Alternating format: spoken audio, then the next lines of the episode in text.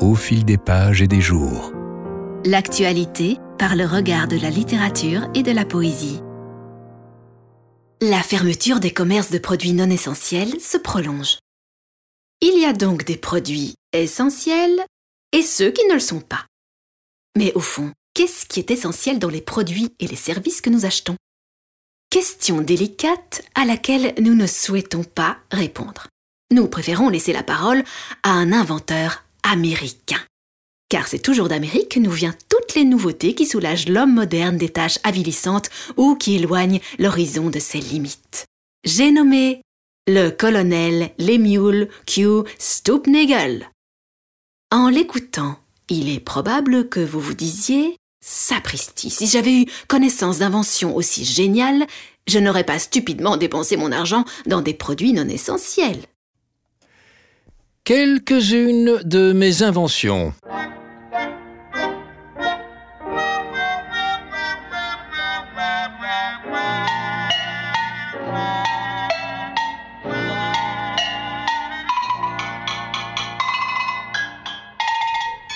Timbre à rebours pour personnes distraites qui oublient de répondre à leur courrier. Il suffit d'écrire la lettre le jour même, d'y coller le timbre et de la mettre à la poste pour qu'elle soit reçue trois semaines auparavant. Un pont si haut que tout batelier, en passant par-dessous, doit se lever pour avoir à se baisser. Une certaine Madame Blormpf prétend connaître un pont si bas que tout batelier en passant par-dessous doit s'asseoir pour s'y cogner la tête mais elle est complètement folle. Soulier à talons avant. Il est impossible de s'y tordre les pieds à moins de marcher à reculons, ce qui se produit rarement.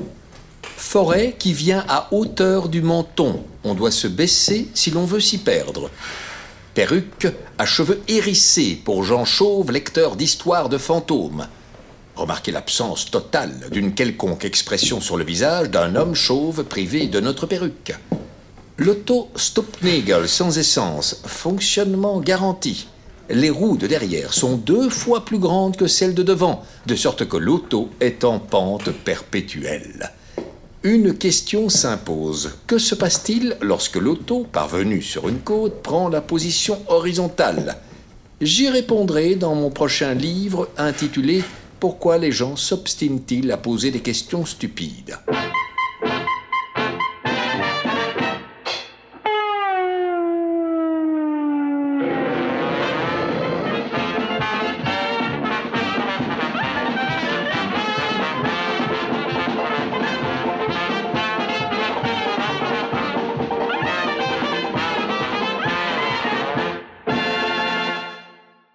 Au fil des pages et des jours.